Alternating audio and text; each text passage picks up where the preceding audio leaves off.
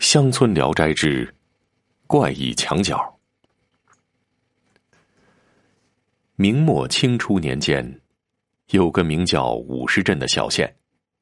据说呢，此县有一个传言：君于天极之上，食于天发之间，不安则天怒，昼一枚五十载。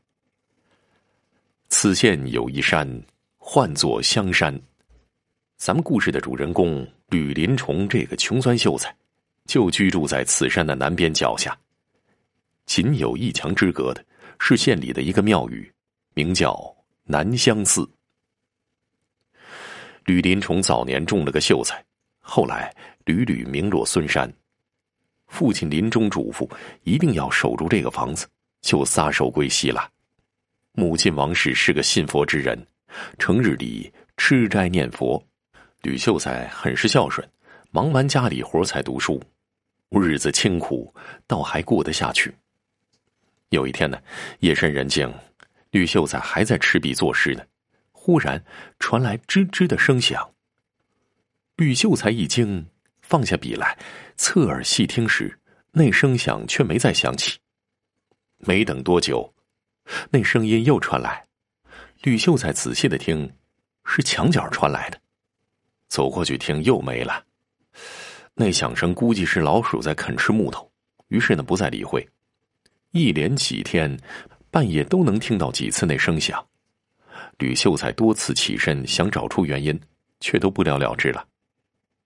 这一天呢，吕秀才一早去了寺庙，只因今天是月半十五。吕秀才和庙里的住持相约一同品茗洽谈。茶席之间，老方丈说起了前几天夜里寺庙半夜里老鼠乱窜的怪事儿。吕秀才想起半个月来半夜听到的声音，得知寺庙老鼠事件，想来一墙之隔难免听得到，倒也放心了。几个月之后，家里油盐殆尽，秀才不忍母亲挨饿，上街卖字画维持家用，但是生意冷淡，几天卖不出一幅字。偶尔有人家请他写对联儿，一副对联只不过一文钱，街头的包子还得三文钱一个呢。有一天夜里，吕秀才背着字画回来，今天只写了三副对联再加上前段时间攒的几文钱，凑在一起交给了他母亲。母亲叫他早点歇息。这几天县里的河水涨得快，半夜要是有什么响动，醒来勤快点吕秀才点头答应，拖着疲倦的身子喝了点烫水，便回房去了。当天夜里。吕秀才又听到那声响，因为实在是困倦，没再起床。谁知道那声音越来越响，突然一声巨响，把吕秀才吓得滚下床来，起身披了件薄衫，开门去查看动静。但是周围寂静，什么声音都没有，只好返回了房内，想要上床睡觉。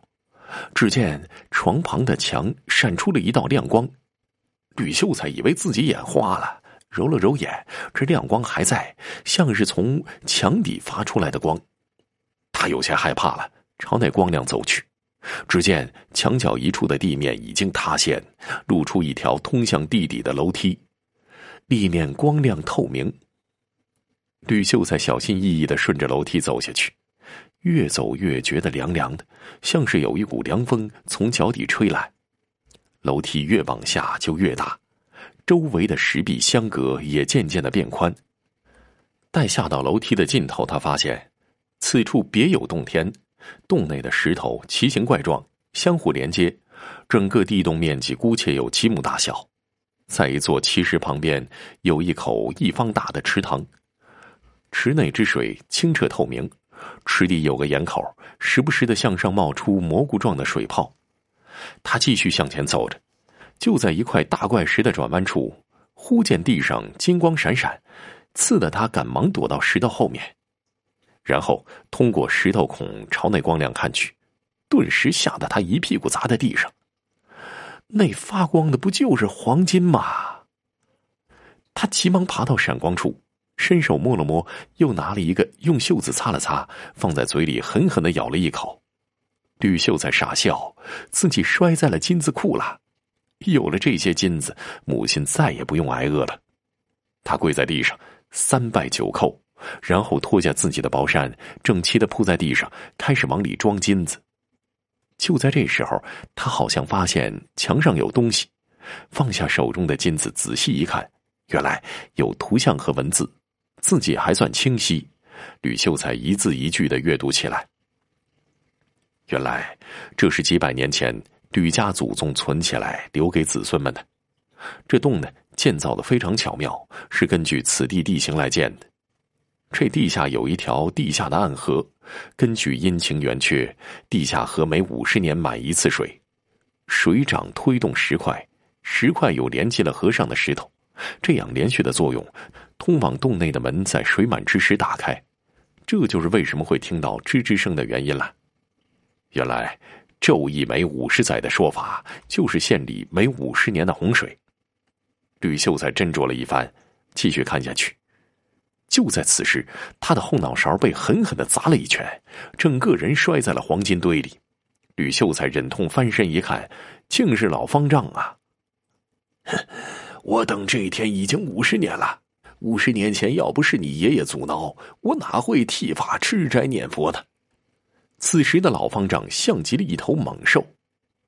这么说，你一直都知道这儿？吕秀才恍然大悟。现如今这金子全都是我的了，我要将他们全部搬走。老方丈推开了吕秀才，将自己的袈裟铺在地上，疯狂的往里装金子。吕秀才只好捡起了自己的薄扇，站在一旁。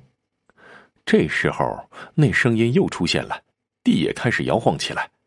吕秀才急了，拉住方丈说：“快走吧，门就要关了。墙上写了‘不安则大怒’，你拿点就走吧，快逃吧。”谁说的？这金子是我的，是我的！我要享尽荣华富贵，我要过皇帝一样的生活。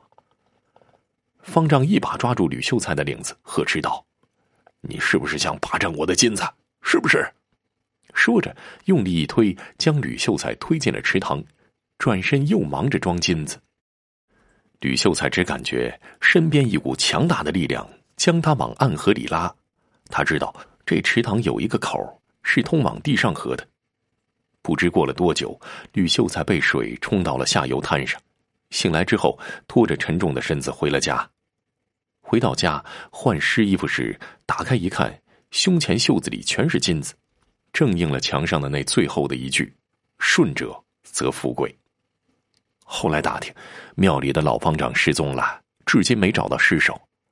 吕秀才叹了口气：“唉。”世间又有多少人为了钱财丢了性命？于是，带着母亲离开了那儿，到别处安身享清福去了。